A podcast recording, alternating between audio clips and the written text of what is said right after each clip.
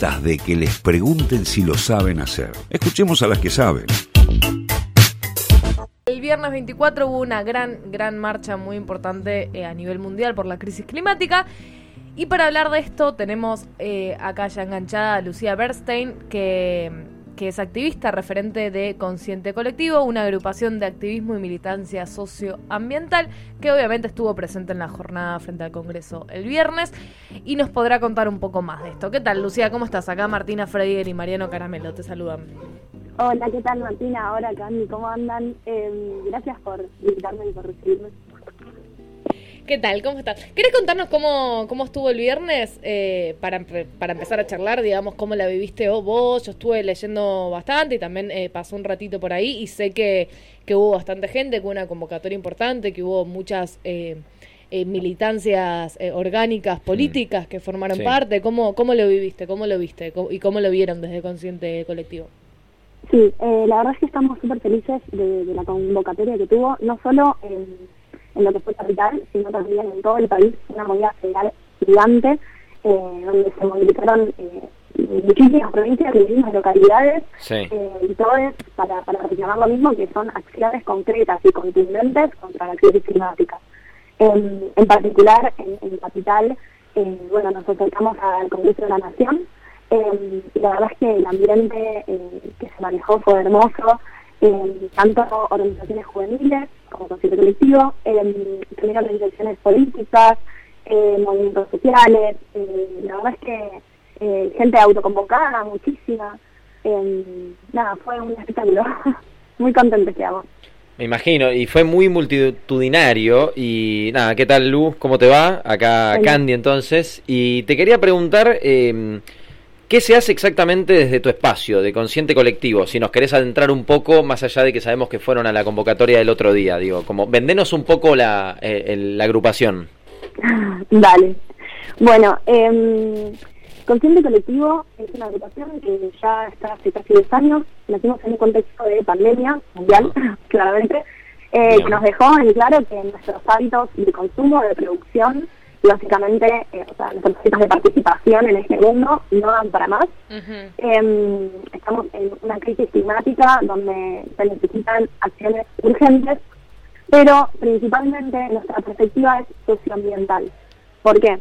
Porque estamos seguros de que detrás de toda crisis ambiental hay una cuestión social de fondo y lo ambiental es totalmente transversal al resto de las problemáticas.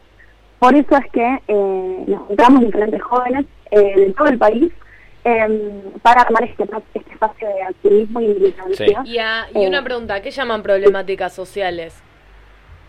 O sea, entiendo que puede ser, pero específicamente como desde, desde qué enfoque lo piensan ustedes de Consciente Colectivo. Bien, eh, buenísima tu pregunta. Em, bueno, desde Consciente, ¿a qué nos referimos con que detrás de todo lo, lo ambiental hay una acción social? por ejemplo, trabajando a, algo muy específico y concreto, se habla muchísimo, sobre todo en la ciudad de Buenos Aires, de lo que es reciclaje, ¿verdad?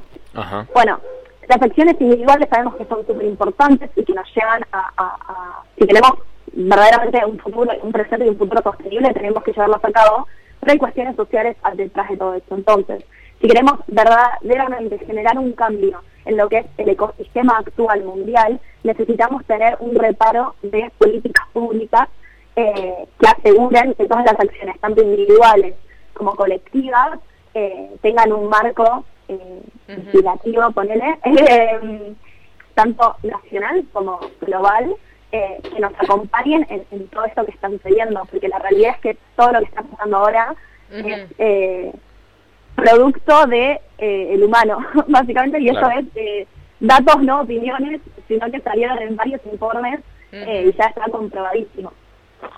Sí, y hay una cuestión de, de, cómo impacta en distintos sectores sociales, ¿no? No es lo mismo eh, los sectores que más contaminan a los sectores que, eh, que, menos posibilidades económicas tienen, ¿no? Totalmente. Bueno, eh, la realidad es que toda esta gran crisis climática que estamos viviendo, las personas que, que, más lo sufren son los sectores más vulnerables y de hecho, no solo a nivel país en Argentina, que sí, y lo vemos un montón, sino también a nivel global hay un concepto que es súper interesante, que tiene que ver con responsabilidades comunes pero diferenciadas. Es decir, hay países que emiten eh, son responsables muchísimo, eh, tienen muchísima más responsabilidad de todo lo que está pasando con la crisis climática que otros países. Por ejemplo, en Argentina somos eh, el país número 22 en materia de emisiones. Eh, eso quiere decir que no somos los primeros, sí, o sea, buenísimo, pero igualmente estamos arriba de 150 países. O sea, claro. tenemos que actuar ya como país. Sí. Bueno, otra cosa también que, que me interesaba saber con respecto a tu espacio es ¿Cuál es la ley que consideran que debe aprobarse en el corto plazo? O sea, si me decís mañana hay reunión en el Congreso y que propone un tema, ¿cuáles cuáles consideran que tendrían que ser los primeros los primeros puntos en, en conversarse y llevarse a cabo? Sí, me pedís una y me muero, pero... Sí, por eso, es, que, es como para evidenciar un poco que hay varias cosas que están en, agenda y que deberían modificarse lo antes posible, pero eh, tal vez tienen, viste, marcado un poco el rumbo de, che, vamos a, luchar por esta, vamos a, a autoconvocarnos por esta. Total. Bueno, de hecho, eh, durante la movilización del 24 se hablaron de diferentes proyectos de ley eh, con las cuales se necesitan acciones urgentes. Una de esas es, por ejemplo, la ley de diputado claro, que está cajoneada en diputados hace ya más de un año. Em, también está el proyecto de ley de humedales, que es urgente que se trate. Ah, humedales, em, sí. También, sí, lo que es la ley de acceso a la tierra, gestión de sostenible, ley de envases.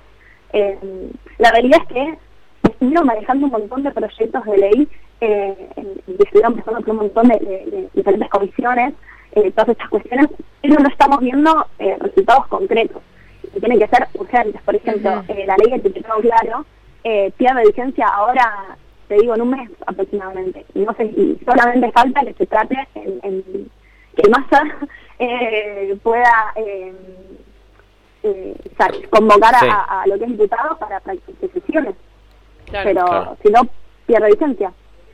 Claro. Y también eh, quería preguntarte, saliendo un poco y volviendo al principio de, lo que nos habías mencionado, de Consciente Colectivo, en donde, en donde habías mencionado que crecieron como un espacio en pandemia. Eh, ¿Cómo fue la organización, viste, con el tema de la virtualidad? Digo que a veces parece hacer todo a veces más, más fácil porque uno puede estar en una punta del país, otro en otra, pero al fin y al cabo eh, tal vez hacerse escuchar, hacerse, eh, sí, por así decir, valer, eh, puede sonar más complicado. ¿Cómo fue organizarse así y generar tal vez consensos entre ustedes y demás, eh, pese a la distancia?